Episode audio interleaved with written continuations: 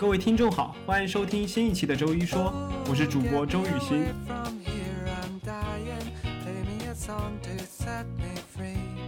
我这里要讲一下，我不是学人工智能的，我已经跟你说了三次了。为什么心理学就是收集厕所的数据？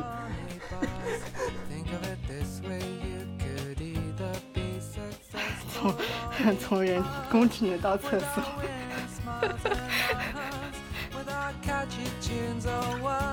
情绪总会流，随着时间流逝，慢慢的变好。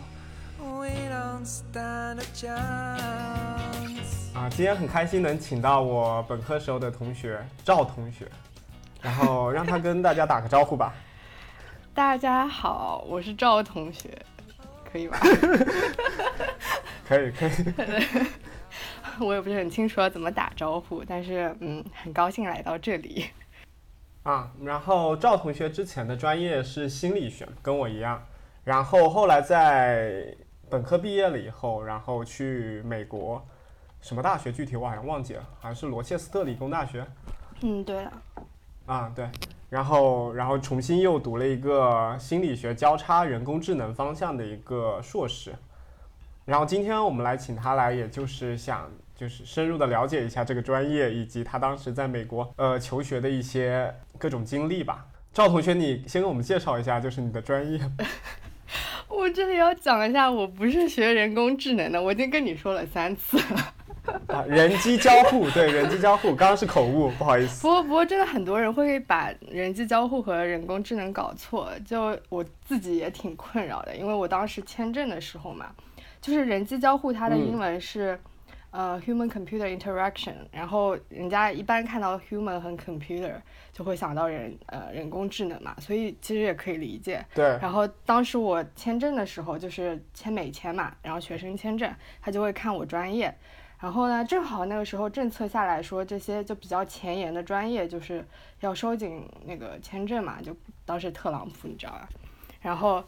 就是他那个签证官一看我这个人机交互，然后就想说这个肯定跟人工智能有关系，然后就把我扣下来了。我就只有一年签，就一般的同学一般都是五年签嘛。然后我一年签的话，就每年都要回来续签，不然就签证就会过期。所以就这个事情就真的让我很困扰。其实我们学的没有那么高深，就是人工智能可能听着比较。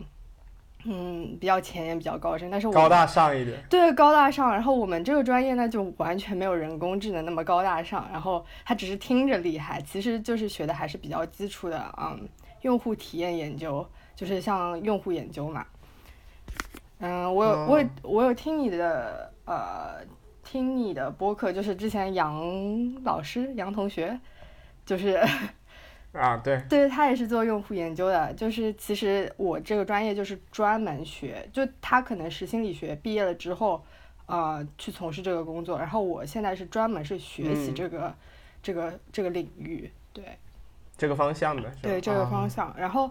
呃，就你你需要我具体展开来讲一下学什么吗？还是呃，我要自己 Q 吗？嗯。没关系，不用自己 Q。我发现你好适合当主持人，好适合当嘉宾，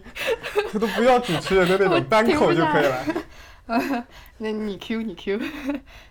啊，我 Q 我 Q，就是因为你你刚刚说你跟杨老师读的是同一个，就是一个方向的嘛，他只是在工作里面学用户体验或者人机交互这部分，然后你是专门的去专业的去学习这样子的一个学科，就等于是。对对是的。嗯，为什么会想到去从心理学，然后去读这样子的一个交叉的学科呢？啊，呃，首先是，嗯，首先是我觉得我们本科学的心理学就比较宽泛，然后比较浅嘛，然后我可能就想说，呃，本科毕业可能不太够，然后总总应该要选一个方向再继续深入的学，这样子才能对以后的工作有更有帮助嘛，然后我才能更清楚自己，嗯，就。就是我们一直都在说，本科毕业心理学毕业的话，基本上就是做心理老师和 HR 两个方向嘛。啊，那我这两个方向都不是很感兴趣，所以就想说，想要再深入了解一个领域。然后其实当时的时候，我最开始是想要学呃咨询的，就心理咨询嘛。然后当时准备的，嗯一开始、就我很一开始就是知道我是想要出国读研，不是在国内读研嘛。然后因因为国内读研实在嗯是太、怎么说，就我我这个你你我做不到，最好小心点讲话。不是不是，我只是说太呃太困难了，考研太累了，太困难了。然后我觉得出嗯国的话，太优秀了，对。呃对对，我我配不，我我我是考不上，考不上，不像你这么厉害，对吧？我我就想说，好，可以了，可以了，够了，够了，够了。然后我就想说，嗯，正好有机会可以，就是家里面也支持我嘛，然后可以出国读研，然后我想说，那就准备准备出国这样。然后当时就在选那个嗯学科嘛，最开始选的选的是心理咨询，然后但是怎么说呢？嗯、你知道，就是出国。呃，读研要准备文书，就是要写说你为什么想要读这个专业，就让那个录取呃，就大学里面那些你是写了半天写不出来吗？我是 我是就是你要很表达很强烈的表达你对这个学科的热爱，而且特别是心理咨询的话，你需要你需要很强的信念感嘛，对吧？就是要很嗯感觉很无私、很伟大这种。然后我在写的时候桶，对对，然后我在写的时候就不停的在怀疑自己到底想不想要读这个咨询这个专业，然后这时候就又看到了另一个专业，就是我现在读的这个呃人机交互嘛，然后做的是用户体验，然后在心理咨询和用户体验当中比较了一下，我发现就是我可能更想学这些嗯、可能跟计算机啊这个科技相关的一些嗯专业嘛，而且最主要的嗯。是我感觉听上去以后只要学了跟科技相关的，以后找工作方便嘛，就这是比较私心、比较实际的一个想法。然后，对，所以这这是后来我就呃又 gap 了一年，因为我嗯打算换个专业嘛，所以就 gap 了一年，重新准备嗯人机交互。我知道，因为当时在 Gap 那一年的时候，我跟赵同学也经常有联系，我可以感受到他那个时候其实也属于很迷茫的状态。是，就是不知道自己想要干什么，而且感觉当时的心态是我学了一样东西，我以后就要做这个事情，所以就是很谨慎嘛。但其实不是啊，就因为我看现在很多同学做的都不是跟专业相关的事情，所以但当时其实真的是嗯蛮纠结的。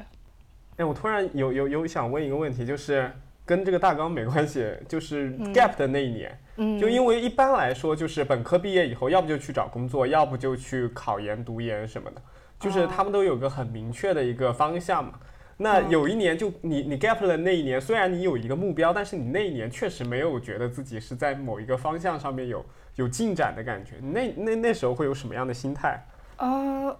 其实我也是有事情在忙的，因为当时也是呃，因为考研要准备托福啊、GRE 啊，然后还有文书啊这些嗯东西嘛。然后我第一年就是在准备心理咨询的时候，托福就没有考得很好，然后所以就当时嗯在刷托福，然后都是在忙这些，然后呃。我也有想过找找找一份那个实习，然后可能把这个 gap year 填充起来嘛，然后，但是、但是当时可能家里有点事情就需要我嘛，所以就空下来，正好一边帮帮家里，然后一边啊、呃自己就是刷一下托福这样。然后，那你之前去出国读研的做了哪些前期准备？呃，就是像刚才讲到的，要准备文书，就是证明说你是热爱这个专业，是想要读下去的嘛。然后还有一个是、呃，还有这是比较呃怎么说比较主观的，然后客观的话还有那个托福、GRE，呃，嗯，对，还有自己就是本科的基点。对本科的基点，就我觉得应该就这四方面吧，嗯。嗯，那你觉得就是国外的国外的那些学校最看重的是哪哪一个部分？嗯，其实我也很想问，因为感觉就是像这种这种面试啊、录取啊这些都很黑箱，你也不知道他们的标准是什么。包括我现在找工作也是觉得，就他们也不会跟你说他们的占每部分的占比是多少，就不会公开这么透明的说嘛。所以其实我自己也很想知道，然后呃，因为不知道，所以你每一方面都要抓，这样也每也很累，其实。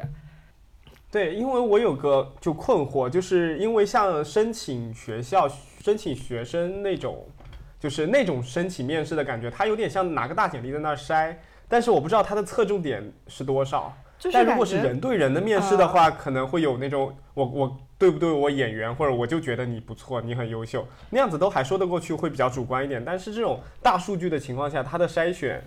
其实我觉得肯定是有侧重点的。嗯，我觉得可能每个学校都会有自己的一套这种评分的体系吧，然后它有自己的考量，而且包括现在面试也是，就算面对面，我觉得他也是有就考量的标准的，是也是可以打分的，不光是说是看、看你有没有就是来不来电这种，对。当当时我记得就会有攻略啊，或者是会有别人的分享啊什么的，就呃，啊。而且学校可能也会贴出来说，嗯，就是以往的录取的人的一些成绩，平均的呃托福成绩、平均 GRE 成绩啊嗯这些，然后就是也可以作为一个标准来参考吧。但是我觉得，呃，最好还是嗯哪方面都要抓。如果你真的想要去个好的学校应该是都要抓的，我觉得，对，都要抓，而就是要比较且全面一对，些。都是比较需要比较全面。然后像那些 GRE 啊、托福这些成绩的话，因为是个分数嘛，就比较死，就你一定要踩得到，然后越高越好，当然是，但是你一定要踩到它那个最低的一个标准嘛，就是那个最低标准一般嗯都会贴在官网上。然后像文书的话，这个就比较主观了，就是你一定要显出自己热情。有些有些人还会说需要你有一些自己的个性啊，就比较展示独特的地方，让人家吸引眼球。然后 你写了什么？我很好奇。啊 我 我不是很出彩，就是我当时也个是可能子高，个子高，个子高会打篮球吗？唱跳 rap。我也没有，我已经忘了，可能就是写一下自己为什么，也是为什么心理学转这个人际交互，然后你是当时是怎么想的，然后未来的规划啊这些，就你绝对没有忘，你绝对就羞于向听众是是讲出你的是是特长。被你看穿了。这，而且我当时其实就是呃那一年还挺，哎我我其实运气一直都不太好，然后当时人际交互一下子变得特别火，特别是我前一年，然后再加上我这一嗯年。突然间，这个标准一下子水转长，就是水涨船高，然后就对对对，然后就本来说可能前一年我，呃，以他们贴出来的数据来说，我是可以够得到那个标准的。结果我这一年就是突然间人一，下子够不到。对对，就是去那个 candidate 那些申请的人一下子多了很多，然后就一下子够不到了。然后最后我其实只拿到了。哎，也是羞于说，其实我只拿到了一个保底的 offer，但是还好这个学校我嗯还算喜欢，因为当时我是，嗯、没有跟中介呃去申请嘛，是我自己做的，所以我选的学校都是我喜欢的，就没有说是，呃，为了要去念一个研究生而念嘛，都是我看了他们专业的那些嗯课程啊，然后具体的介绍，然后都是我喜欢的，所以虽然说是保底，但是我还也算是满意嘛。嗯，对，我发现我跟你的体验就就就就有点类似。是吗？我当时是因为我不是有去国外访学嘛，然后访啊学其实也是要去申请的，哦，但是有一个呃在 Houston 那边的那个老师，他是之前就来上海跟我交流过，他是很愿意接收我过去的，但是啊我不愿意去他那里，你懂吗？因为我不是很想去德州，当时对德州有些偏见。但现在觉得德州还是很好的。嗯然后，然后当时我不是有申请去罗切斯特大学，就当时本来想着啊跟你是在同一个地方，对，还有个照应。对对，然后后来那个老师退休了，你懂吗？后来那个呃，老师跟我说他退休了，我不知道是因为美国有这样子一个，就是我我拒绝你，但是我要说的好说的好听一点那种，还是说他真的就退休了？可能就真的是退休了吧，我感觉这边嗯因为他年纪真的很大了。哦，对对对，可能就真的是嗯退休了。那呃对，然后没有办法，也是。对，然后我就又申请了另一个学校，然嗯后好像是 UCLA，也是我们老师好像认识的、哦，好好呀。认识的，然后然后过去了以后，然后然后那个老师也说他好像这这一年要度假陪什么老婆，我当时就我的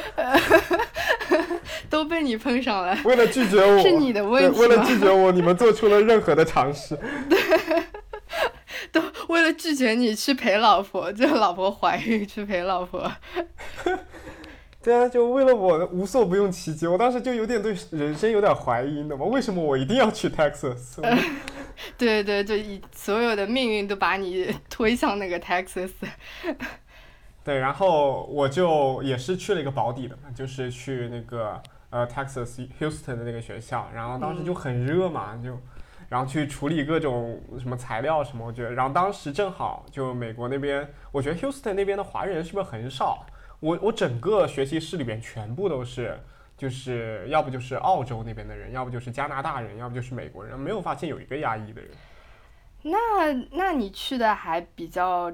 划算，就就是你这个经历还算是比较充足吧，我觉得。就很多留学生可否则就是等于对啊，来到了就是在另一个中国。对啊对啊，就是有种在国内呃对国内的实验室的感觉吧，所以还挺好的，其实嗯这个经历。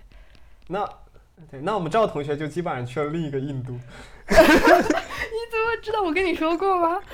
哦，对，我你跟我是说过那边我跟你。说过，对，就特别是因为我是嗯计理工学校嘛，然后我又在计算机学院，然后就基本上百分之九十的同学都是，呃，就我这个专业还好，但是学院里面的话，百分之九十都是印度同学，所以这个对我听力嗯也算是得到很大的帮助。大有长进。对现在英文已经听不懂了，只能听得懂那种英文。的英文。因为我在美国的时候，我是属于那种就其他国家讲的英文，我基本上都能还能还能听得下去，但是嗯印度人听讲话，我是一点都听不懂。就有一个印度人在我们组会里边讲话，我完全就全程懵的那种状态。我我也学不来，但是就是他们会有一些呃专门的，怎么说？你听多了的话就可以听出来了。对，他每个就就有点像福州人讲话一样。哎，对对对对对，就是这种感觉。而且他们内部印度人听印度人都交流的很通畅嘛，所以就是只要你那当然，我们福州人听福州人也很 也很顺畅。所以你要变成福州人，你就是要让自己变成一个福州人，就可以有，就是破译他们之间的对话了。那赵同学已经是半个印度人。可以这么说吧？那你现在生活习惯上有改变吗？吃咖喱吗？呃，这样子说着好像很不政治正确。那我们来谈谈就是人机交互这个专业吧。嗯，我我有一个点就是比较好奇，就是这个你们在美国主修的这个课程，它是偏设计类型的还是偏编程类型？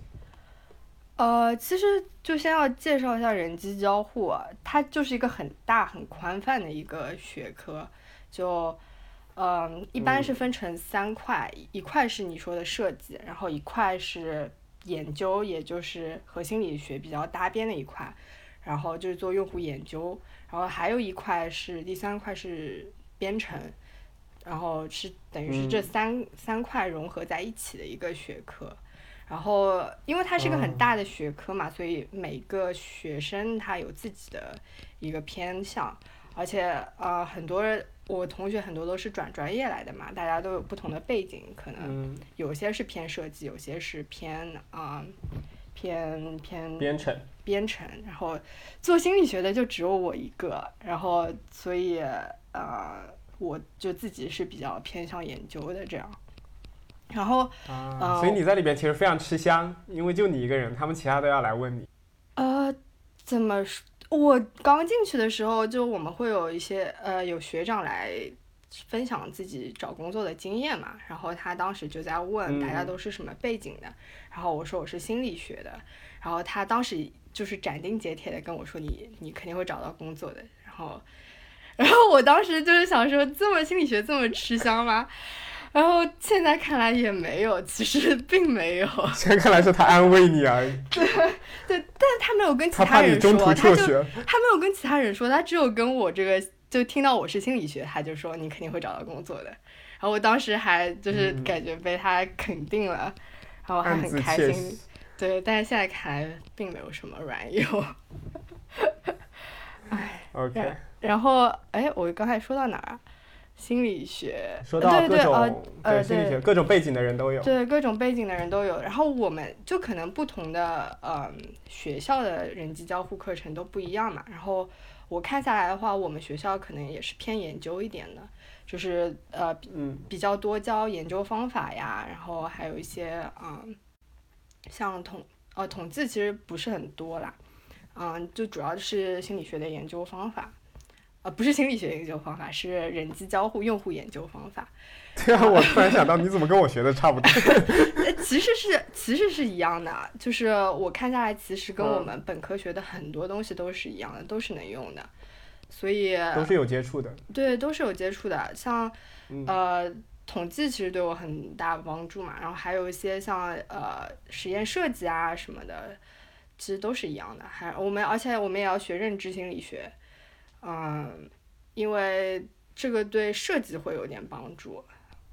对，嗯，就比如说你还记不记得格式塔心理学？就是、嗯、记得，就对是 就是想不起来了。就是比如说那个，但我知道是什么，一个小片段是不是凑成一个什么哎，对大的？对对对对，对，就是嗯，是是不是那个意思？对，有一有一条是那个，就是它有几条原则，然后就可能说有一个是呃就近性原则，就是你凑得近的两个点，你会自然的把它看成一个整体这样。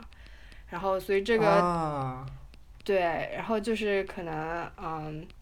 这个对设计会比较有帮助，所以我们有学类似的像认知心理学啊、格式塔心理学这些，然后就是、所以跟我本科的课程其实挺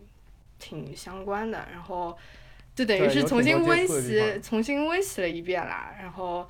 呃、嗯除此之外。新学的可能像一些设计啊，然后我们也有设计类的课程，然后还有一些编程类的课程，那个占比比较少，嗯但是对于我来说是新的。那对你来说，就是是心理学这部分难，就是还是设计这个部分学着比较难？当然，呃，当然，心理学就只是温习一下，让我重新又加啊巩固了一下。然后设计，设计其实也并不是很难，因为我们专业的设计比较偏，呃，怎么说？你不是要设计的很好看，而是想要设计的更符合用户一些。所以它这个你设计的，啊嗯，那些像，呃，那个叫 graphic design 这一方面不是很呃注重。然后啊，就不用你太多的自己去画，对，或者呃是不去设计一图案这种。弄得很好看，就只要你这个想法 idea 是好的，然后是贴合用户的啊就可以了。然后而且有的时候啊，因为它是一个比较抽象的概念，是吧？呃，是的，就是用户体验设计的话，它是说，嗯，想要用户用的更爽，所以你是呃要考量用户的，就通过访谈啊这些方法考量用户有些什么需求，有些什么痛点，然后根据他这些嗯痛点，你来去想解决方法嘛。所以主要是一个方、啊解决方法，这个怎么去把它解决他们的问题是。是这样子的一个设计，而不是说是要设计的好看，对，是要好哎那。这样子不是也是要好看吗？呃，也是就是既好看又好用吗？就是，也好看是要有一，定的那种设计的语言在里边的。对，呃，对，可能是，但是呃，好，因为像这些科科技公司很大嘛，它会有不同的人负责不同的方面。那像用户体验，嗯可能主要是好用，然后会有其他的像 UI designer，然后或者是 graphic designer，、他们负责好看，这样。他们有点像美工的部分，对对，可能真的把它是画出来。呃，我们可能我们也也需要画出来，但是我们可能做的是只是一些呃 prototype 原型啊，或者是一些比较呃，嗯。对我我因为还没有工作，但我的理解是这样子的，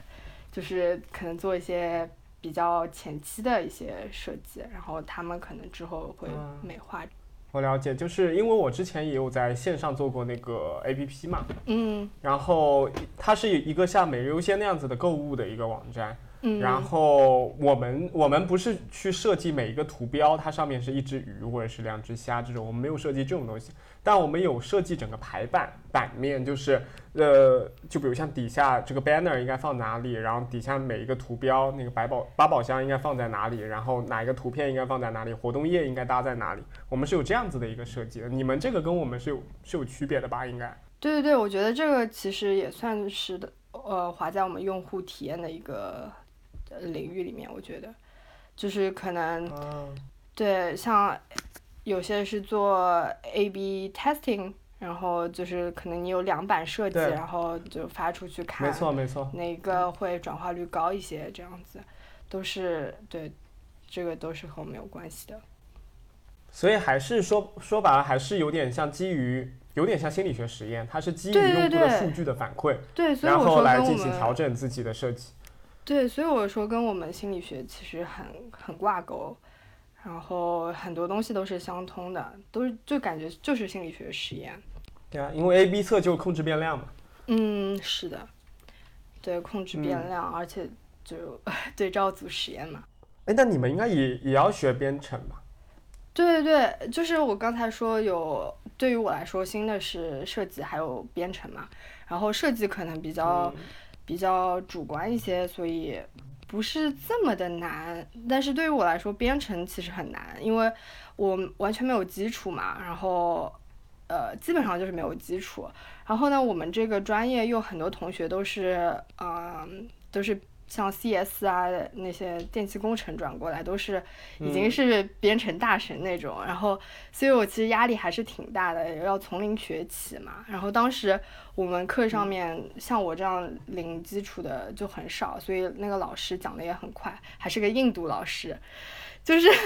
你本来就是你这个编程在你脑子里面完全是没有概念的，你要慢慢建立起那个概念嘛。然后在建立的过程当中，你还要多了一个困难是要理解那个印度老师的英语，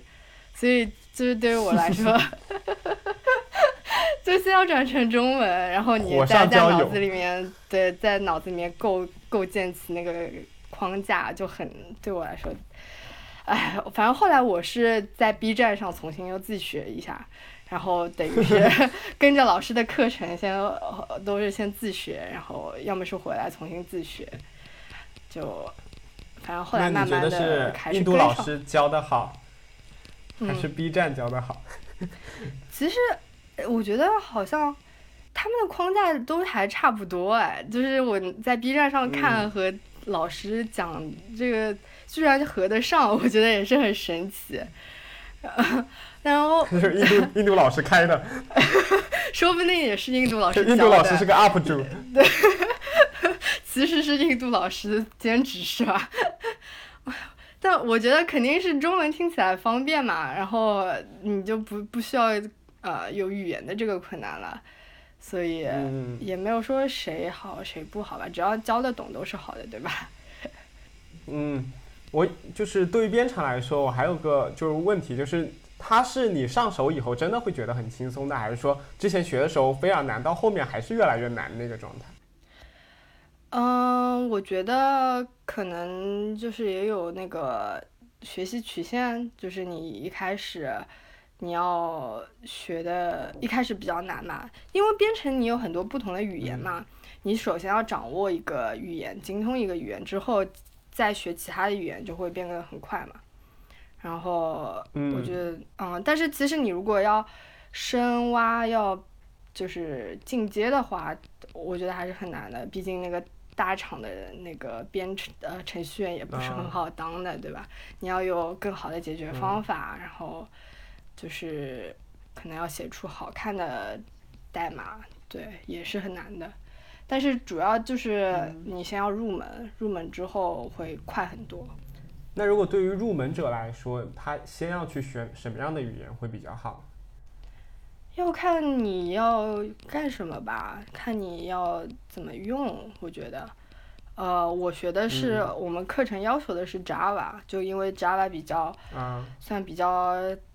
初代比较原始的，比较基本，就嗯，而且可能会比较难吧。但是你只要 Java 啃下来了，他们会觉得你其他的会简单一些，这样。然后就是像不同的呃开发平台，它会用不同的语言，嗯。然后可能我记得苹果可能用 Python，然后安卓的话可能比较多 Java 这样子，所以就是要看你要怎么用，所以再去学什么。啊，那如果有一个新手，他嗯。想中途去学编程的话，有没有给嗯。他一些小建议？建议，哎，其实我自己也是这个才刚入门，然后也还门入门，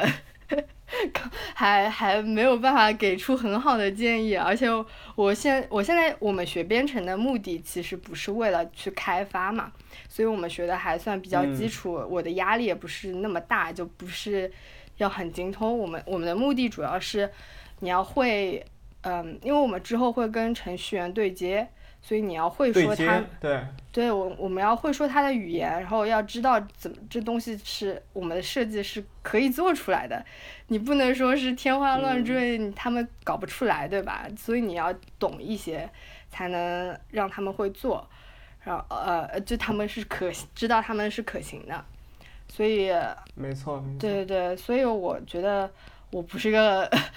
我不太好给建议，对，但我觉得我我我有一点感悟，就因为我之前在工作的时候有跟，就也有跟麦肯锡的一些人一起共事过嘛，然后我发现他们有一个特点，就是他们的一些经验非常多元化。就他可能只是管运营，我可能只要去管那个 A/B test 或者是发券啊什么东西的，嗯，他其实就够了。他只要去统计出整个用户的一个，比如像留存数据啊，或者是整个转化漏斗啊，其实他就可以，就是他的工作就完全胜任了。但是它其中要跟程序员对接的时候，我发现他对于程序的一些语言，包括像一些设计，包括像其他的一些领域，其实他们都是不能说精通，但只能说是他们了解了解它整个的逻辑思维，所以他们可以很好的，就比如像有些程序员，他不想做这个东西，他觉得可能很困难，然后他当时给他只要给他一个解决方案，我估计他也不会写，但是他给出一个解决方案以后，那个程序员就可以 push 他去进展这项事了。嗯，所以我觉得就是多元的人才其实是非常重要的一个东西。然后在现今社会里边，就是你多学一个东西，你可能在后面的职业发展中，你就你就可以多用到很多。嗯，是的，就其实你也不是说要在工作里面用到编程，但是或者用到那些呃不同的这些技能，但是主要是你多一项技能，你自己可以更怎么说，思考的方式更开阔一些，然后沟通起来也会更方便一些。对，所以我发现就是美国人的教育啊，就美国那边的教育可能更更倾向于这种多元人才培养，因为他们经常会有那种交叉学科或者是很细分的学科，把多种多种糅合在一起，包括人工智能其实也是这样子的一门学科，它就有很多心理学交叉，呃，认知呃神经科学，包括像一些呃呃 CS 这这类专业的一个整合嘛。嗯，对。是嗯的，就是我觉得，嗯，像你说人工智能嘛，然后我我们专业其实，呃，像我的教授他其实是做人工智能的，所以也算是，就也算是和我们专业有一些些呃连接到涵盖到嘛。然后，嗯，对，我觉得你说的很对，跟心理学啊和计算机啊什么都是都是相关的。而且像大些这些嗯科技的大公司，你像一个团队里面肯定有不同的职能的人嘛，所以你呃多学一点的话，你可以跨平台呃就跨功能沟通更方便一些。而且就算就从我的角度，我们的角度来说，我学的是心理学，我精通的是呃研究嘛，呃实验研究，然后你要把你的研究成果分享给其他人，团队里面的那些。呃，程序员啊，设计师啊这样的，但是他们没有那个学术背景、学术研究的背景，你要怎么把你的这些统计结果去更简易的告诉他们？其实这也是一个功课嘛。然后如果说他们嗯自己了解一些啊、研究研究的一些知识，然后实验的一些知识的话，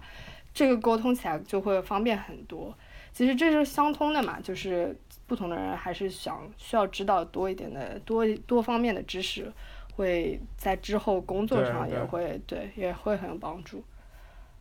很有帮助的。对我之前有听一档播客，他就他他是一个就很爱打网球的一个爱好者，嗯他当时说他去学他去学了什么，他去学了一周那个武术，学了一个咏春，学了一周，然后这一周他都没有训练网球，然后他这就是学完咏春以后再回去，发现他的网球技术竟然精进了。所以就是莫名其妙的是通上了是吧？还是对对，就是说，就是说，有些东西其实是相通的。在你嗯在一个领域，如果发现遇到了瓶颈的时候，你跳出来，就是去学其他的东西，然后从中获得启发，可能可以很好的就补充到这个这个知识上。就你不能在一个点上一直钻一直钻死在里边。是感觉这其实也可以从认知神经科学的角度去研究一下嗯是怎么会通上的。对，也有可能是一些肌肉记忆。之前如果你一直在练网球，你就一直用着自己以前的那套肌肉记忆在做，嗯所以你动作都不会有很大的改善。然后你练咏春了，你可能就是哪块肌肉又被锻炼到了，或者是哪一个动作啊你之前很少做的做出来了，然后发现你在网球上面就更游刃有余了。嗯，是。对，我觉得有的时候就不光是学，呃，呃，这这可能跟这个没什么关系。就觉得，我觉得学东西，我可能一直学一直学就会进入一个瓶颈。但是你如果休息一段时间，你再重新去学，可能又会就是更加进一步。对，嗯没错是这样子。我我小时候有个体验，就是我小时候不是上台唱歌嘛，然后唱 rap，你懂吗？小时候就开始唱 rap，初中的时候，然后。我之前一直背一直背都背不住，就背不住，但是休息了一段时间。不是不是是是在江苏的时候，江苏新说唱，江苏新说唱，没有没有开玩笑，初中的一个文艺汇演，嗯然后就一直都背不住的那种，然后后后面我就我我不学了，我不不想唱了那种，然后嗯。因为我背不住嘛，然后我就说我不想唱了，然后过了一段时间，就是可能呃前面没多久了嘛，然后老师说不行，只能你上，就别人也唱不会嗯，rap 还是你，对，然后当时初中的我也压力很大嘛，然后就说老师都这么说了，老师是权威，那我就上嘛，然后上了以后发现，哎，就我休息一段时间后，发现这些词就背得更容易了一些，就是嗯一下就记住了。嗯那，我可能是情绪，也有可能是当时就真的是紧绷着，所以真的背不下去。但后面你放松了一段时间，就好很多了。嗯，是这个可能跟很多因素都有关系。嗯其实我觉得放松也是一种学习嘛，就是你你在做另一件事情的时候，你的脑子是想想在这件事上的，然后你所有的那种，呃，你所有的一些身体里边的那种什么，不管是记忆啊还是认知啊，全部都聚焦于这一块上。你很多其他东西是没有考虑到的，然后你去放松的时候，你其实激活了其他的脑区，它可能就是会反过来会帮助到这个工作会达到更好的一个状态，所以就等于虽然你刚刚说休息，但我觉得也等于就是去其他领域再去学习一下再回来，嗯，我是这个的这个感觉，是的，嗯，是又扯远了，哦，对，人工智能，说到人工智能，我帮你 Q 回来，优秀的嘉宾，我帮你记着。对我自己没关系，我，们这一档节目就是可以闲扯很远的那种，我自己做访谈也是经常会扯，越扯越远，越扯越远。然后没想到我做嘉宾居然能帮你想得到你之前说的点是哪里。圆回来，对，那个对哦，人工智能，我呃前面说我教授是做人工智能的嘛，然后他做的呃做的东西还挺有趣的，然后可以分享给你，分享给大家听一下。就是他是嗯，就比如说盲人，然后他呃有的时候可能会用到一些设备去帮助他。探测一下，就等于是他的第三只眼嘛，然后帮他探测一下周围的这嗯个环境嘛。然后有的时候，呃，就我教授研究的这个设备可能就是只是一个普通的手机，然后那个手机可以帮那个盲人看这个周围的环境。然后呢，但是有时候你如果进入到厕所里面的话，这个嗯你摄像头开着就不是太好，对吧？然后但他可以闻得到啊，但是手机不知道呀，手机不知道他进了厕所所以摄像头一直是开着的嘛。然后他做的这个呃这个研究这个项目呢就很小，就是怎么让手机知道进了厕所，然后就是要嗯。去用到人工智能，然后它就是通过那个分析，它会呃它那个手机会放出一个声波，然后分析它收回到的那个声波，因为厕所这个不同的环境，你收集到的回音还有这些声波是不一样的，然后对嗯它就是要做一个等于是机器学习的模型，然后呃可以找到这个厕所这个回音的这个规律，然后就可以让手机知道啊我进了厕所，然后就在进了厕所之后把摄像头关掉。对，啊，然后这个很有趣。对我我觉得是很有趣。然后像人工智能的话，很多都是等于是嗯，将人的能力转，就让机器学习人的能力。对对、啊对，然后可能用到是呃科技领域的话，就是可能去探测你的口味、兴趣爱好，然后给你个性化的推嗯送这样子。所以，嗯，对我为什么要说这个呢？不好意思，我插个我插个嘴哈，嗯就是我我我还没从刚刚那个厕所的那个那个那个实验设计里面走出来，但是它啊是美国，它厕所是有一定的规格的吗？还是说就就比如像中国有些厕所很不一样，商场里的厕所、乡下的茅茅坑，就是嗯都是完全不同的。它对，所以这就是要说按规格来的吗？所以，所以这就需要机器学习嘛。它就是你要收集不同的厕所，然后采不同的样，然后机器会找到里面的，啊，对，扔到扔到它的那个呃 algorithm 大脑里面，对 algorithm 里面，然后它会掌握出它的规律。因为我不是学人工智能的，但是我觉得可能它就会学出，呃，它就能自己判别出来。对，然后它还是有点基于大数据的，然后把那些厕所的，比如像他找一百个厕所的波，把它收集下来，他就默认其他的厕所跟这个也差不多。嗯，是，所以这也是可以跟我们心理学相关啊。就像收集厕所的数据，嗯你要设计出 为什么心理学就是收集厕所的数据？你不会代码的，你不会去那个写 algorithm 的话，那你只能做前期的那个收集数据嘛。然后啊要怎么收集才能？说的心理学很不堪的样子。这也很很重要啊！如果你没有这个厕所的数据，它就嗯没有办法写后面的，呃，就出出现后面的那个 model 嘛。对写后面的代码。对然后它那个嗯，就是等于是你怎么设计才能覆盖足够多，就是样本才足够有代表性嘛？对，他还要去测算一下整个样样本对样本量估算的事情，就是多大我可以有百分之就是 p 小于零点零五那种。嗯，是。从、嗯 从人工智能到厕所，哎，我发现这个这个专业还挺有趣的。是我我知我有跟你说过，我们一个同学好像去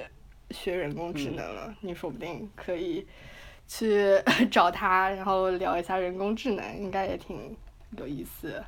啊，我发现你们出国了，就是另一个同学他是在德国学人工智能嘛。我发现你们出国为什么就喜欢学一些这种？你们没有想到在心理咨询上精进吗？我出去出去之前就想学人机交互啊，而且就是可能国啊内我我是说另一个同学啊、啊，因为当时我也觉得很好奇，因为德国不是心理咨询很厉害嘛，我一直都觉得他会去读一个像心理治疗啊、精神分析之类的。然后后后面发现，哎，你竟然在德国读人工智能，我不知道德国是不是，但是美国的话，我我们就只能念咨询嘛，然后没有办法，呃，读人工智能是吧呃，没有没有没有没有没有办法读的，就是很深的，像那个就没有办法变成 therapist 应该，啊，就是只能是 counselor。他可能 therapist 他是需要很多那种呃，就是一定要某个专业毕业是吧？有点像中国这样，你不是治你不是医生的话，你就没有处方权，你就当不了那对对，应可该是。以开药的医生。所以你在美国念心理咨询的话，其实学的，嗯，就比较也是比较浅，然后你出来做工作的话，也只能做 counselor 这样。啊，可能我不知道德国会不会也一样，所以，嗯，说不定也是因为这个原因吧。反正哪天可以拉他做一做一期的播客。嗯，你说你要做播客跟朋友闲聊，我第一就是第一出现在我脑海中的是你朋友好多，然后后来想想你找到我是不是因为朋友不够用了？没有，就发现你才是我真正的朋友。啊，好吧，好吧，好吧，我信了。其他的朋友听到了之后，纷纷就拉黑你了。不会吧？这段我会剪掉的。好的，好的。哎，那你们读研的时候，就专业里边，你们最后毕业论文是一个什么样的呈现方式？是要专一个领域去研究吗？呃，没有，就是而像我们课程也是很多都是做项目，就不像我们本科是写论文这样子，所以就是你做一个项目出来，然后像毕业论文的话，有些是做毕业设计，嗯，毕设，然后有些是写论文这样，但是就都是比较偏不是同一个东西吗啊，毕业设计可能就是做一个东西出来吧，然后啊，做一个 model 或者做一写一段代码出来。啊对对对，然后做写论文的话，嗯、也是比较偏应用一些吧。嗯，那你的毕业论文是跟什么有关的？呃，我做的是也是用户研究，就是像嗯，不知道你知不知道 usability testing，就是你要测试这个产品是不是，也是测试这个产品是不是好用嘛，就是你会请到用嗯户。呃，到实验室里面来用这个产品，然后你可能会设计一些场景，然后让他去用，然后去发现问题嘛。然后你在这个测试的时候，我们用到的一个方法是，呃，Think Aloud Protocol，就是那个用户就要，呃，哦，出生思维，对，就是要啊。说他脑子里面想的那些事情，然后我们就可以分析他说的这个话。然后我研究的是，呃，这个 Think Aloud Protocol，嗯，和就是他们说的这个话和这个 UX problem 这个，呃，这个产品的问题之间的关系，就是可能有的时候，啊因为我跟你说我教授做的是，嗯，是人工智能嘛，所以他想要设计一个，呃，设计一个 AI 出来，可以自动的去分析他们用户的这个话，然后自动的去啊，识别那个产品当中的呃问题，对，所以我有点像 Siri 呢？听起来，Siri？为什么像 Siri 因为因为 Siri 不是也是识别人的话吗？然后啊、但是它只是反馈。它只是嗯，它只是识别你的话，它没有它没有思嗯考，但是他没有它想学习，啊他没有学习，但是我他我教授想要做出来的是，它可以自动的识别出从你的话中识别出里面有问题，就是你遇到了问题，啊，逻辑上的问啊，我我遇到的问题就是你遇到，就你在用手机的时候遇到，Siri 了问题。不是也会吗呃？Siri，Siri 不是我骂他一句，他回我一句，他也有思考的过程。对，但是他只是根据你说的话给的反馈，然后他没有再进一步去分析你的话。嗯，那什么样叫再进一步分析呢？就比如说，你照常用你的手机，然后你就边说话边用手机，然后他在那边收集你说的话，然后他可以分析出来，哦，你遇到了一个问题，你可能没有嗯，就是直接的说出我遇到了一个问题，但是他知道你遇到了一个问题，啊，这样，他分析出来了。对他通过你的话分析出来了，OK，他就是会会比 Siri 多一步，对 Siri 只能看这个，然后根据大数据去找，然后找匹配的那种回答回你。对 Siri 就是需要你直接的说出来我遇到了问题，对吧？他才会给你啊、你遇到了一个问题，接下来是怎么怎么样。但是嗯可能我们就是在先他一步，呃，在你就是正常的表述的时候，你没有说你遇到问题，他也能发现你遇到了问题。嗯，嗯，所以我就是我现在做的可能是，可能是找到啊、呃哪些模式是呃会和那个用户用到问题挂钩，就比如说他可能语速会嗯缓慢下来，或者说他的话里面会出现一些特定的词，然后我就是在做这个。啊，了解。就比如像有些人紧张的时候，就声音会变小，然后会对对颤抖，对或者是对对对会多加很多语气词这样。对对对对对，啊。然后你让机器去识别这个，然后可以识别它现在是紧张状态，它可能遇到一些 problem，然后这就是 think aloud，有点有点不像 think aloud，有点像那种嗯通通过你的语气语速来来来感知你现在的状态的那种感觉。嗯，是是，但是嗯、主要是你要 think aloud，你才会有这个语气语速，才有有声音，才会有这些。然后，而且我除此之外也有研究他说的话，他的内容，然后对，还是需要 think aloud 的。嗯，呃如果你不 think aloud，它也没有办法探测到任何东西，你的心里默默想，我 人机交互也交交互不出什么东西来。呃，对 对对对，是。哎，那你现在就是我们我们把那个就是整个专业拉得更长一点，就是如果这个人机交互，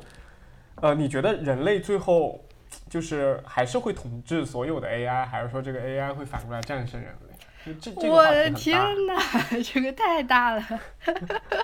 就我们我们的这档 podcast 的格局非常大。我天呐，这个我是嗯，我怎么说呢？我之前在学这个专业之前，我记得我看过一篇文章，说的是人工智能就是之后会终将战胜人类。对，终将战胜人类。就说因为这个，它机器学习的成长是现在是量级的一个增长，你知道吗？嗯然后当它增长到对，对指数指数型的增增长，然后当它超越了它的智慧超越了人类的时候，就是人类就不能理解机器了。这个时候它要终将征服人类，就意思是可能我们和星星就是两个智智力是完全在不在一个量级上的嘛？那嗯，对，我们可以理解星星，但星星不能理解我们嘛。然后有一天可能就是我们变成了星星。你为什么可以理解变？猩 猩就是我们知道星星在干嘛呀，就是啊？你能知道是他的精它，神生活你可能就是你不知道。它可能你呃对，也是你不知道他有没有精神生活，但是你能理解他的行为嘛？啊，对。但是可能我们只能粗浅的以人类的观察观点去解释他的行为嘛，其实也只是这样子。嗯因为猩猩自己的世界，他可能自己自己他还有自己的一套。我我只是这么猜想，因为我我不知道猩猩，我也没有以那种，就是我也没有他们的那种就是基因和什么，但我总觉得就是动物有些东西它还是会有自己的一个群体和想法，可能人类也没有办法 get 到他们那种。嗯是，可能它是有自己的想法，但是从智力上来说吧。那就除嗯去他的想法、思维这种，但是就单从智力上来说的话，是他和人是不在一个量级上的嘛。嗯，没错。所以就是人做的事情，可能有星星很多做不了嘛。然后就有一天，可能如果机器学习，然后它就会超过人，然后有就变成我们在了星星的位置，然后它在人的位置，然后这时候就是嗯就变成机器征服人。嗯，但我觉得就是说机器能征服人，我觉得这里边有个核心的概念是机器是有它自己独特的一个，它会有它会有一个自知力，以及它会主动学习，你懂我意思吧？就比如像计算机，其实现在已经超越人脑。嗯，我觉得就是你运算那么多复杂的东西，你把编程语言写进去，它自己帮你算。我觉得它其实很厉害，很多人脑都干不了这个事情，但它可以做，但它还是一个工具，因为它只只能就是被人设定当 当一个螺丝钉来使用。嗯，他没有那种主观自己，他没有跟你抗衡。你比如说，我今天累了，我主人我不想写，然后硬要我写，那我罢工，我黑屏。它不会有这样子的情绪，或者是不会有这样子的主观判断。嗯，就是其实这个因为还是发生的在未来，现在只是在假想嘛，所以你没有没有办法嗯想到会发生什么，你只是从现在的这个角度来去思考这个问题。那现在的机器是没有办法做到的，但是你不知道它通过学习之后，或者是之后会不会衍生出这些功能出来。我觉得是这样子的，而且可能现在很多在探讨的是伦理道德的问题嘛，就是你机器的伦理道德，因为机器可能它只是服从指令，然后它没有没有伦理道德。然后如果说有一天它的它的任务是说去解决一个呃，比如说去杀个虫子，但是它选它在测算了选个人，他没有没有，他测算了所有的最优解之后，发现就是呃杀呃就是比如说他的任务是杀死所有的虫子，然后他再找到没有那个、找到最优解是杀死所有的生物，然后最后就是啊地球毁灭这种，他就是没有办法，他只是找最优解，然后他最优解里面不一定会保护人类这样。啊，对，对他来说，他只是他只能根据程序和一些就是机器语言来来进行事做事情嘛，他不能嗯像人一样，我会有自己的想法、自己态度，我会反抗，为什么，他都不会，他就是一个执行的东西。就如果你给他的命令不得当的话，他可能就真的你就无法控制他了。嗯，是的。哇，这个嗯聊的突然聊的 聊到人工智能去了，你要留着给这个之后的同学聊人工智能，这不是啊我擅长的领域。OK OK，我也只是就是正好延延展到这儿了，就突然很好奇。嗯那我们聊聊就是读研期间嘛，就不说这么多跟学科有关的，就是那你现在就是在美国读研的时候，你你的日常生活是什么样？是一直都在什么看书做研究，还是说会你的一天是怎么样的？我们这个项目还算是比较轻松嘛，就是，呃，也我不知道具不具有代表性。我像有些其他专业的同学会比较忙嘛，然后我的话可能，呃，我会上课，然后还会有自己实验室的工作，所以就基本上是上课还要做研究这样。嗯，然后你你只是主要说的是学习生活是吧？不不带 不包括我的日常生活，不包括日常生活啊。包括包括就是你平时平时就除了工作和那个上课之外，还会做些什么？嗯，这个的话，我觉得其实，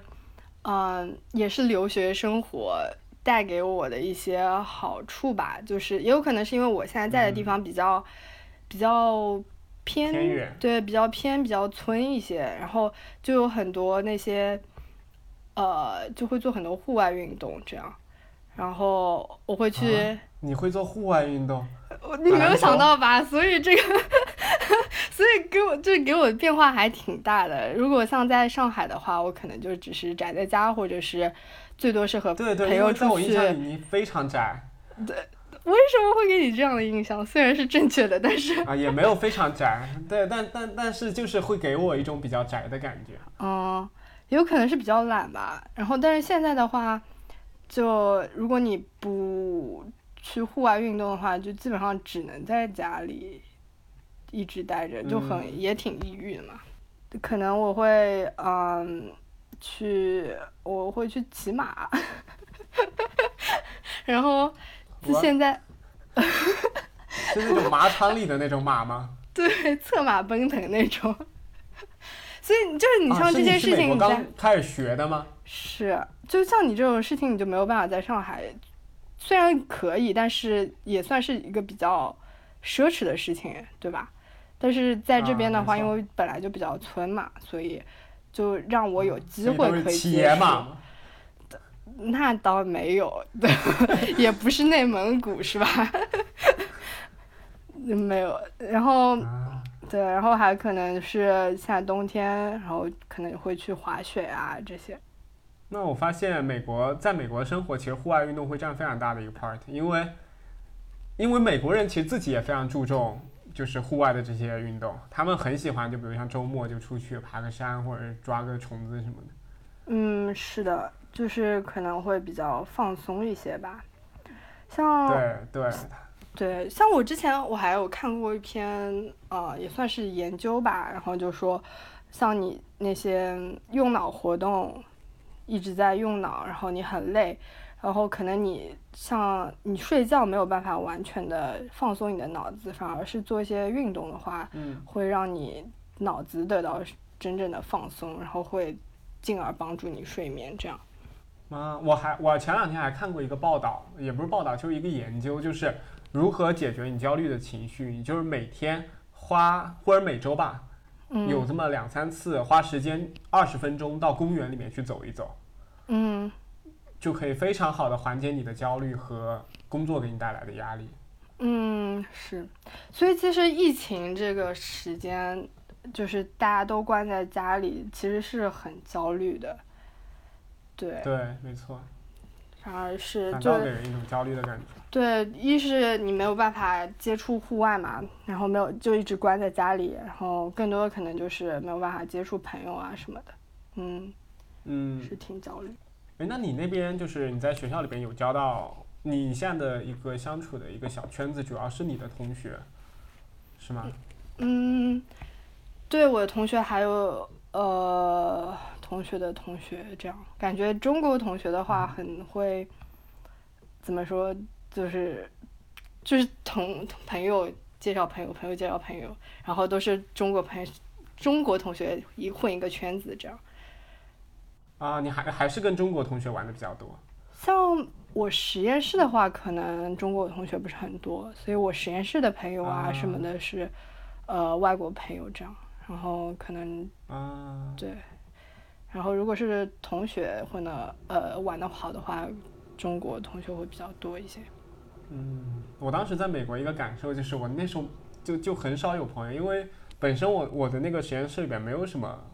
华人嘛，然后我的那个圈子里边也都是印度人和那个就是就是白人会偏多一些。嗯我不知道是因为医医生这个群体就比较少华裔的，还是什么原因，还是心理咨询师比较少华裔的。然后我就基本上没有任何中国的朋友。他们是医学院嘛，就都是之后是 doctor 嘛。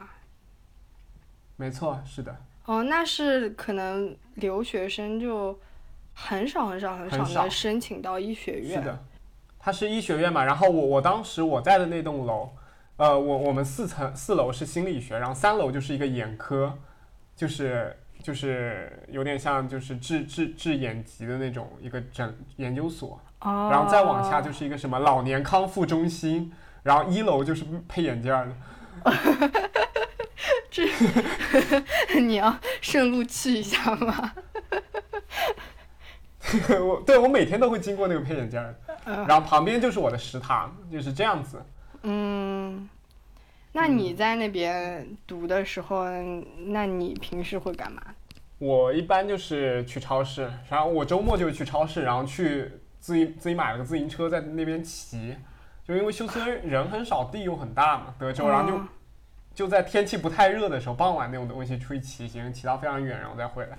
啊，然后有的时候会跟我韩国的一个室友，就是当时我们我刚过去的时候是 Airbnb 嘛，就是有两个人 share 的一个、一个 apartment，然后就他属于那种就是很爱做饭的，然后就经常会拉着我一起，就是我虽然做的很烂，但是就是硬拉着，然后就被他学了很多什么七七八八的东西，当时也挺快乐。然后后来我？就一个人住了，就是在韩国的一些黑暗料理嘛，我觉得不是很好吃，但是 还还像那么回事儿的那种东西。嗯，然后后来我就一个人住一个 one B one B 的那种、啊那种那种房子，你不就是我也没一个人住，我有待，后面就很你没有你没有待多久啊？你怎么还会搬家呢？没有，因为当时最早过去的时候还没有申请，就是我租的那个房子还没有到期，哦，然后我就先过渡了一下，就在 Airbnb 待了个大半个月吧。然后后面的几个月就是在那个那个地方，所以交不到朋友是很正常的，是吗？嗯，那也不是，可能我觉得主要还是都是外国人，可能沟通上嗯，就没有像中国同学那么顺畅，就会有语言不，就也不是说不顺畅吧，就是总会有语言障碍。你在用英语表达的时候没有办法。我觉得语言障碍倒倒不是最重要的，就是有一点文化障碍。我觉得他们是好像对待人的那种相处模式是更像同事和同事之间的那种，啊，就不管是他们对我还是他们对其他的一些就是研究员，嗯，是可能是在一个工作环境里边儿，大家可能比较偏向于把工作和生活分开。对，分开来，然后当时就让人觉得有点像有点 American fake 的那种感觉，就是跟你都很热情，但是怎么都玩不到一起去的那种。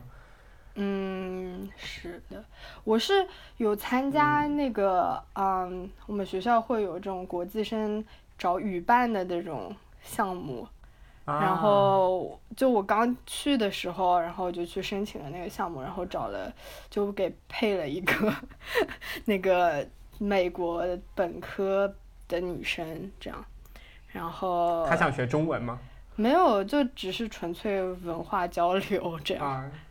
对，，OK，然后有点像我在交大时候的那个桃李院，就是它有个那个什么亚洲青年交流中心，就我们就跟外国人一起住，啊，对对对，你跟我说过。就，这样子。对对，我感觉类似于，也不，他这个不就不是一起住嘛，然后就只是他规定你每个星期至少要跟他就是就交流一一个小时，不交流会怎么样？不交流我就不跟你做朋友。你就被踢出了这个项目，啊，OK OK，然后他就好是好在我那个语伴还挺好的，然后我们还挺聊得来的，所以就现在嗯，呃，就算已经离开那个项目了，但是我们一直都有联系啊，一直都有玩啊，这样。然后一直还留着对方的微信，也没有拉黑。没有用微信好吗？开玩笑，开玩笑。嗯，然后对，其实交朋友是对交朋友是挺难的，而且你现在有可能是年纪大了，现在就是没有办法啊像、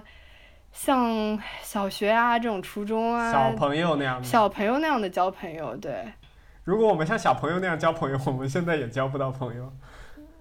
人家觉得你很过去怎么给他怪一颗糖 吗？对你做我朋友吧，我请你吃糖，你做我朋友。而而且可能我现在在学校还算好，就还能有同学，然后同学的话会比较容易交朋友嘛。但是可能之后工作啦，或者说像你说的，就是在以像在实验室这种环境下的话，会比较难交到朋友。对，没错，是的。就因为本身美国这个国家也是把工作和生活看得非常开，他们很难加班什么，因为他们觉得生活是生活，工作是工作嘛。我只是帮你做了个差事而已，并不能嗯把工作转移到我的生活上来。嗯，对，所以就是他们夸你也不是真心在夸你，你就听过 social 对对对，他就说哇，你的衣服好好看啊，哇，你的包好看啊，对对对。你就听过算过，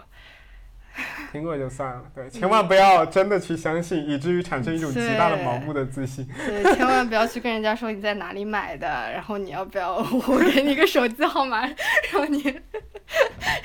给他个联。系方式什么的，你就不要，千万不要，人家 OK，会觉得你很奇怪。嗯，哎，那你觉得国外生活有哪些很不适应的地方？嗯，不适应的话，我自己觉得还好。嗯，我突然我想到了一个哈，你上次有跟我吐槽，什么什么？我跟你吐槽什么了？说你的，说你的普通话会经常带着上海话吗？哦，对，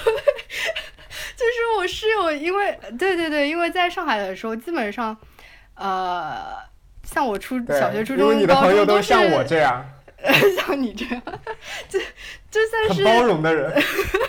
没有，从来没有人指出我的普通话里面有上海话。然后现在在其那个实有，也其对，我就一直都不知道。然后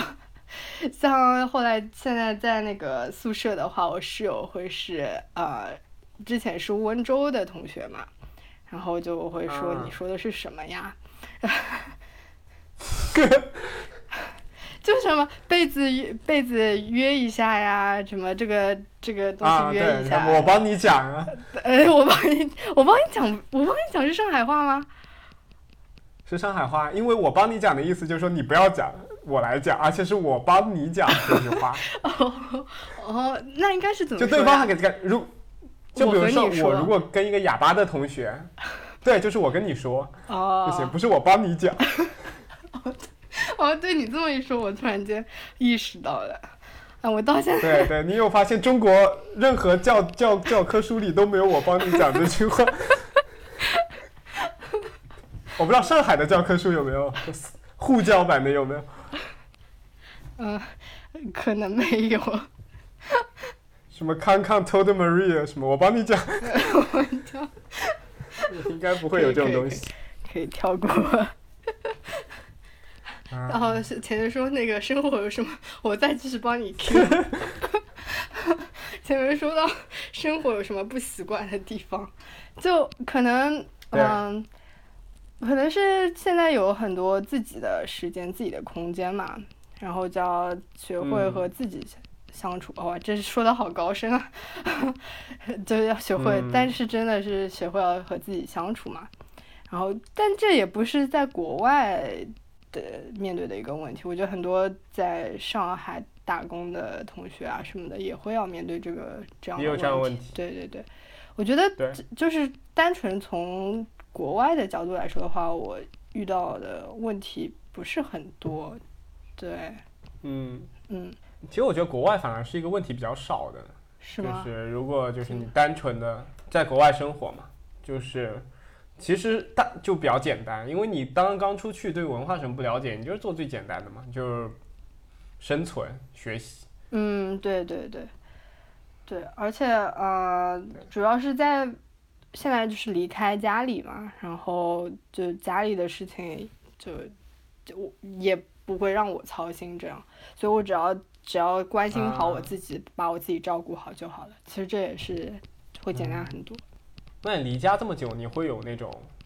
有点像很想回来的那种感觉？我觉得我自己思考下来，可能是我在这里就是有了我自己的朋友啊，有了我自己的社交圈啊，所以这一方面的话，在社交的角度来说是能满足我的。然后，所以我可能那种孤独感啊，或者是想家的这种感觉不是这么的深刻。而且再说我，呃，像有的时候每周两三次和我妈视频，然后我觉得是可以满足到我的。对，只要一个 AI 就够了，不需要真实的妈妈。但是就是刚刚来这边，我其实最想的是我们家的狗。因为就是狗的话，你和它的，对年纪大，而且你就是你和狗之间的关系主要是建立在互动上嘛，它不会跟你说话，你只要是摸它或者是就是跟它互动，然后你现在对抱它，然后但但是你到了国外之后，你和狗就完全没有任何联系了，没有任何联系了，对，就是视频的时候，就算抱给你看，它也不会看镜头，就。他就不知道屏幕里那个是你嘛，对吧？嗯。所以他现在还好吗？呃，他已经死了，他已经去世了，就还还挺，因为他很老了，就我还算是能有准备，然后呃还蛮已经蛮久了，嗯，刚开始还是挺难接受的，然后而且算是我第一次经历经历生离死别嘛，就是亲人的死亡。算是亲人的死亡了，然后就真的是难，挺难受的，然后，嗯，后来，后来，呃，而且他死了之后，我可能过一段时间之后回会回国嘛，然后我当时最怕的就是回国，然后回到家突然间就是没有他了，你知道吗？这个对于我说是很伤感，对，但是现在就是经历了之后再回头看的话，其实。也还好，因为最都是在你脑子里嘛，就是当时你回国之前脑子里面会想很多，然后但真的你回到家了之后，就也还算可以接受，是。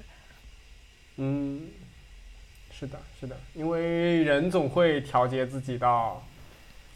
就是不那么痛苦的状态，嗯，情绪总会流随着时间流逝，慢慢的变好。对，是会有难过，但是还是啊，怎么说呢？是可以调节的。嗯，啊，有点沉重这个话题。对，会会很沉重，但是就很多留学生都会经历这样的问题嘛。然后，嗯，对，就是因为自己不在家，所以家里的一些事情照照顾不到啊，这样的，是。是是会存在这样问题的，嗯，也需要一个很好的解决方式去解决它。嗯，是，嗯，解决自己的情绪和包括解决家里边的各种事情，因为你出去了，你不光你会想父母，父母也会想你的，嗯，就其实都是相互的。就是你要找到自己和家庭的一个平衡嘛，你要发展，对你要发展自己，但是你又要顾及到家人嘛，照顾到家人，嗯。就其实很多留学生都都会面临这样的两难的境地。嗯，OK，那我们来谈一下往好的方向去谈，就是因为昨天我跟赵同学讲了以后，突然发现他正好就是在这个期间找到了一份工作嘛，嗯，是嗯，建是议是你满意的工作吗？啊，我呃我很满意这个工作，真的是借你吉言，我找了。啊找了半年，因为疫情嘛，然后大家也知道，嗯就最难找工作年，太不容易了。就然后他第一是也是跟这个专业相关的，是，就第一能找到就不容易，啊然后现在居然还是我跟我专业相关，我想要做的工作，所以还挺满意的。在哪一个城市啊？在呃，在旧金山就湾区，啊，然后，但是现在因为疫情，就现在因为疫情嘛，就都是远程在家工作这样。居家办公，对，居家办公，就公司会把那个设备寄过来这样。然后可能等，嗯据说是再过四到六个月，可能办公室会开，然后到时候再搬过去这嗯样。嗯，那你们就通过那个有点像线上的会议来进行工作是吧？就我因为现在才刚找到工作，还还没还没有正式的入职这样子，所以应该就是还不知道工作职责。对对，还不知道具体会要怎么做。嗯对，OK，那反而很开心找到新的工作。谢谢谢谢谢谢。后期你有想过回国吗？我觉得，嗯，我现我这个人就没有什么计划性，走一步算一步这样。啊我不想把自己框死，而且就算我做了计划，我也不会去实施。不一定会去旅行。对，所以就真的是走一步算一步。嗯，我内心现在这个阶段想的是，可能有积攒一些工作经验之后回国，但是不知道之后会不会嗯真的这么做。我觉得希望希望会回国吧。嗯，我我我觉得赵同学在我印象中，我我非常欣赏他，首先，但我觉得他是心理容量非常高的一个，就我身边认识的人中，他是属于其中一个。我的我觉天呐，这个得你是属于特别容易调节自己 自己嗯情绪以及就是心理容量特别大的一个人。啊就真的真的我是这样感觉的。我就算我对你抱怨这么，就是跟你抱怨这些什么乱七八糟的事情，你都会觉得我心里容量大吗？没有没有，虽然抱怨，但是我觉得你是以那种比较好的状态去面对它、解决它，然后在事后你会觉得，就是你你就跟你相处会觉得看到了很多希望的这种感觉，就不会是那种一直很丧丧到底的那种。哦，那 是谢谢你对我这么高的评价。我主要是就是我觉得我自己可能脑子容量不是很大，就是我不太会，就当下可能如果我在烦恼一件一件事情，但是真的解决它了之后，就不太会去记得当时有多痛苦嗯这样子。我觉得应该很多人都是这样子吧，你过了之后回头看，就真的觉得云淡风轻。但但是你在做的过程中，似乎也没有那么的就是抓马啊，多怎么那个啊、这个呀、这个还是我很欣赏的一个部分。谢谢谢谢对，但是我作为一个旁观者，我是可以看得出来的。谢谢。然后我我还我其实是为了铺垫讲出我下面一个观哦，好的好的，对，前不好意思，两天就是不好意思，之前前三个月讲单纯这一趴就是单纯夸我。没想到还有个夸嘉宾的流程是吧？对呀、我这没有想到这个。嗯，你下一然后之前我不是前前几个前几个月前三个月我突然打开微博，然后我我我有幸翻到了你的那个微博嘛，然后我点进去看，全部几千条全是什么转发这条锦鲤啊，转发这个猪头，以后我要 回想为什么？真的就是找工作特别的焦虑，就你很多不确定性，而且留学生身份的问题嘛，就很多很多的不确定感，所以还是挺焦虑的。然后再加上那个疫情嘛，就就更严重了是的。就本身疫情就让你很焦虑，因为你看不清这个嗯病毒，你看不到也摸不到，你就就就就会让人产生焦虑感，所以就是所有的加在一嗯起，这半年就真的是挺挺难的，但还好现在是苦尽甘来找到工作。扛过来了。对对对，那你之后还会再发锦鲤吗？会啊，我觉得我现在都已经，这不是什么 二十七天养成一个习惯，我这已经远远超过二十七天了，好吗？就你不转个，就已经变成一个仪式感的东西了。每天早上醒来第一件事情，转发个锦鲤续天命。太厉害！你你哪里转发来这么多？你哪里去找这么多歌手祝你好运的那那你你的首页没有吗？就